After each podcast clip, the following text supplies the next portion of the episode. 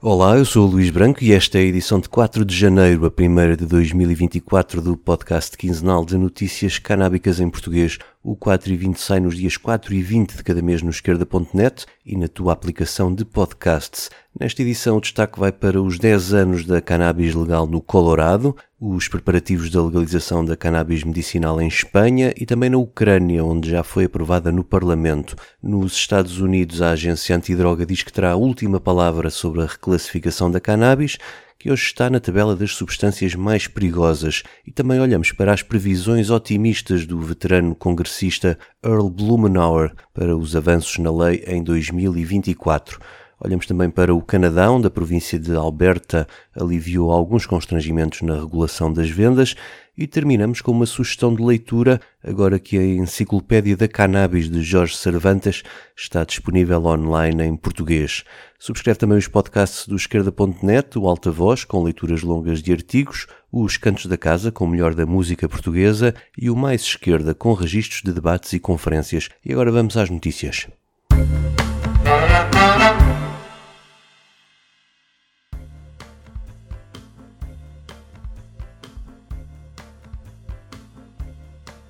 Na União Europeia, só a Bélgica e a Espanha não legalizaram ainda a cannabis medicinal, mas o governo espanhol não quer ficar para último e tudo indica que a lei possa estar pronta nos próximos meses. Pelo menos é o que espera o coordenador do grupo de trabalho sobre canabinoides da Sociedade Espanhola da Dor, após a reunião entre a nova ministra da Saúde, Mónica Garcia, e a Agência Espanhola do Medicamento para discutirem uma primeira versão da lei. A proposta tinha sido aprovada no Parlamento em 2022, apenas com os votos contra da direita do PP e do Vox. A ministra, que pertence ao MAS País, um partido da coligação Sumar, vai agora reunir com vários coletivos que têm apoiado a proposta, como o Observatório para a Cannabis Medicinal. Para Jesus de Santiago, o médico anestesista da Sociedade Espanhola da Dor, já é tempo de reconhecer o potencial benéfico da cannabis para os doentes com dor crónica neuropática ou dor oncológica, entre outros. O médico acrescenta que ela pode também ajudar os doentes com cancro a lidarem com outros sintomas como as náuseas e vômitos ou a perda de apetite e transtornos do sono. Quem acaba de legalizar a cannabis medicinal é a Ucrânia. A lei foi aprovada por grande maioria no Parlamento, com 248 votos a favor e apenas 16 contra. Há um mês tínhamos dado conta das manobras da oposição, em especial do partido de Yulia Timoshenko, para tentar atrasar o processo. Recorreram a uma técnica de spam legislativo, com a apresentação de centenas de emendas à lei para serem discutidas na Comissão. Agora falta só a assinatura de Zelensky para que a lei possa entrar em vigor até ao verão. O presidente ucraniano já tinha dado o seu apoio, argumentando que o país deve usar todas as soluções, mesmo que pareçam esquisitas, para que o seu povo possa enfrentar a dor, o stress e o traumatismo de guerra. Tudo indica que o stress pós-traumático venha a figurar na lista de condições que permitam aos médicos ucranianos receitar cannabis no segundo semestre deste ano. Nos Estados Unidos, ontem foi notícia a resposta da agência antidroga, a ADEA, à carta enviada por 31 congressistas democratas e republicanos a pedir à agência que reconsiderasse as vantagens da legalização na sua avaliação acerca da reclassificação da cannabis. Hoje em dia a cannabis está na tabela 1, a das substâncias mais perigosas, o que não só aumenta a gravidade das penas associadas à planta, como também é um obstáculo à investigação científica e à legalização a nível federal. Depois de o presidente Joe Biden ter anunciado em 2022 um perdão federal aos crimes associados ao consumo e ordenado a revisão daquela classificação com critérios médicos e científicos, o Departamento de Saúde recomendou em agosto que a cannabis passasse da tabela 1 para a tabela 3 na lista de substâncias controladas. Agora a DEA responde aos congressistas que está a fazer a sua revisão, mas avisa que tem autoridade final para classificar, reclassificar ou desclassificar qualquer substância após considerar os critérios legais e a avaliação médica e científica do Departamento de Saúde. A carta não diz, no entanto, em que fase se encontra essa avaliação nem quando será concluída. Até agora o precedente tem sido de seguir as recomendações do Departamento de Saúde, mas a agência também tem recebido pressões do lado proibicionista. Exemplo disso foi uma carta assinada por seis antigos diretores da DEA e cinco antigos responsáveis da política antidrogas, os chamados drug czars da Casa Branca, Todos eles se declararam contra tirar a cannabis da lista de drogas mais perigosas. Uma coisa toda a gente parece estar de acordo: a decisão final da DEA deve ser tomada até às eleições presidenciais de novembro.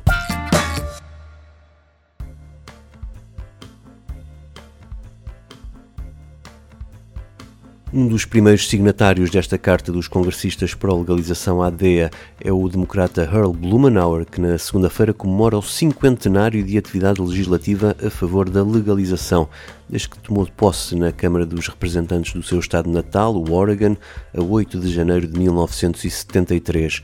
Com 75 anos de idade, Blumenauer não irá recandidatar-se em novembro à Câmara dos Representantes dos Estados Unidos, onde está desde 96, e no seu habitual balanço do ano canábico considerou 2023 um ano positivo, em especial pelo número de iniciativas com apoio bipartidário que permitiram avanços no processo legislativo, como o da proposta de lei bancária, que permitirá aos negócios canábicos terem acesso à banca e que pela primeira vez passou no Comitê do Senado. O fim da recusa de acreditações de segurança por causa do consumo de cannabis foi outra das propostas aprovadas, bem como medidas que permitem o acesso à cannabis medicinal por parte dos veteranos de guerra.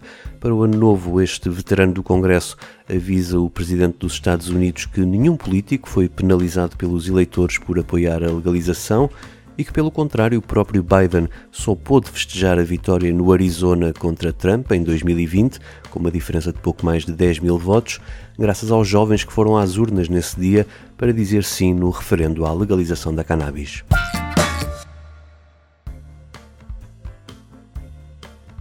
Ainda nos Estados Unidos, o estado do Colorado festejou esta semana o décimo aniversário da legalização. O governador Jared Polis lembrou que muito mudou desde a abertura das lojas a 1 de janeiro de 2014, com várias revisões da lei, entretanto, e elas permitiram, diz o governador, que o Colorado desenvolvesse um dos enquadramentos regulatórios mais avançados do mundo e que serve de inspiração a outros estados norte-americanos e para o resto do planeta. Além disso, a legalização permitiu criar milhares de empregos e fazer crescer a economia, com as receitas fiscais a possibilitarem mais investimento na construção de escolas neste estado com cerca de 6 milhões de habitantes. Desde a abertura das lojas, as vendas de cannabis somam mais de 15 mil milhões de dólares e o Estado arrecadou mais de 2.500 milhões em impostos, que além das escolas serviu para investir em tratamento das dependências, formação das forças de segurança, habitação acessível entre outras matérias. No último ano, a receita fiscal com as vendas de cannabis ultrapassou mesmo as das vendas de tabaco e bebidas alcoólicas.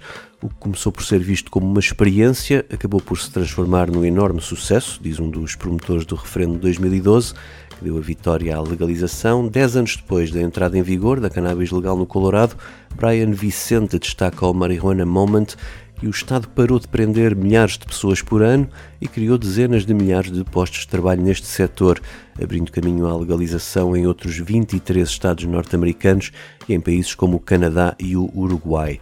Agora o Estado quer prosseguir no seu estatuto de pioneiro da política de drogas mundial, estatuto que roubou, entre aspas, a Portugal, no, que no início da década anterior tinha liderado esse caminho com a descriminalização do consumo, mas depois ficou por aí.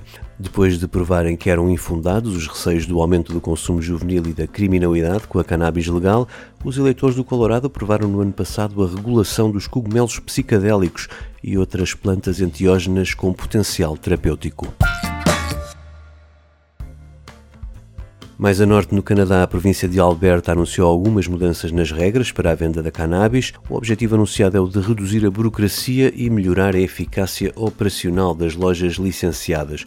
Uma das mudanças é a de permitir a venda de cannabis em festivais ou feiras comerciais. Outra é acabar com a obrigação das lojas terem de tirar todos os dias a cannabis das montras e levá-la para um local de armazenamento com dispositivos de segurança. A partir de agora, bastará que essas vitrines possam ser fechadas à chave. As restrições aos nomes das lojas vão ser suavizadas, bem como a verificação da idade nos sites de venda online. A agência reguladora vai passar a publicar relatórios sobre as vendas regionais, o que contribui para a maior transparência deste mercado, numa província que conta com cerca de 4 milhões de habitantes. Agora uma recomendação de leitura está disponível online em português a Enciclopédia da Cannabis, um trabalho de Jorge Cervantes, o pseudónimo de George Van Patten, horticultor e ativista da velha guarda, nascido no estado norte-americano do Oregon. Desde a história da planta, à forma de melhor a cultivar e de combater as pragas, passando pelas suas propriedades e até receitas de culinária, este guia definitivo de 600 páginas tem imensa informação útil para os aficionados da planta.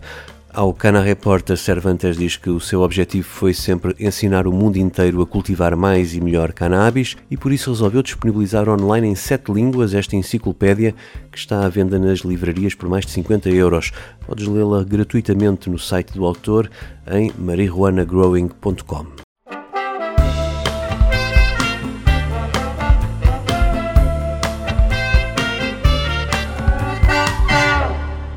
O 4 e 20 despede-se com um momento musical que também vem do Oregon. Fiquem com os Unknown Mortal Orchestra e este That Life. Eu volto no dia 20. Até lá.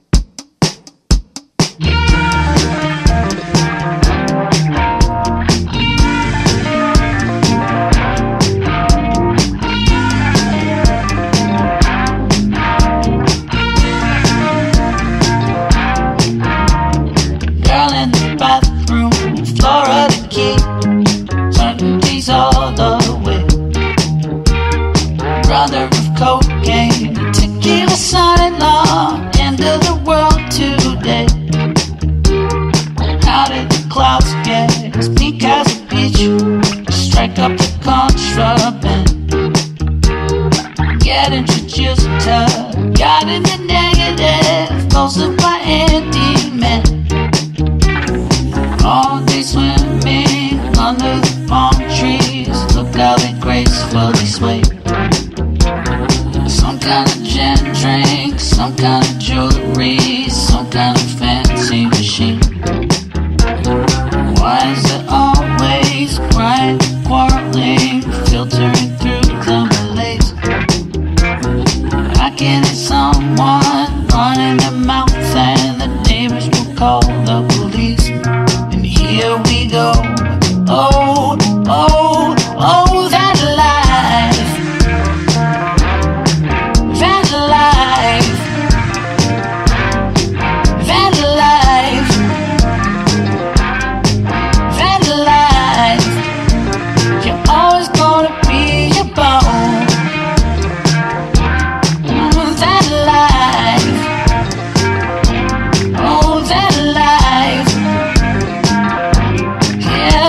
lies. They're always gonna be about more than beauty. The skull of the school, the apple of daddy's eye. Possibly not so. Hydrodynamic some electrolyte. Boy on the top man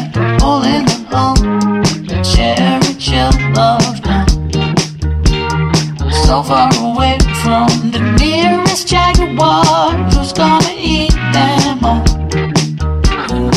All day swimming under the palm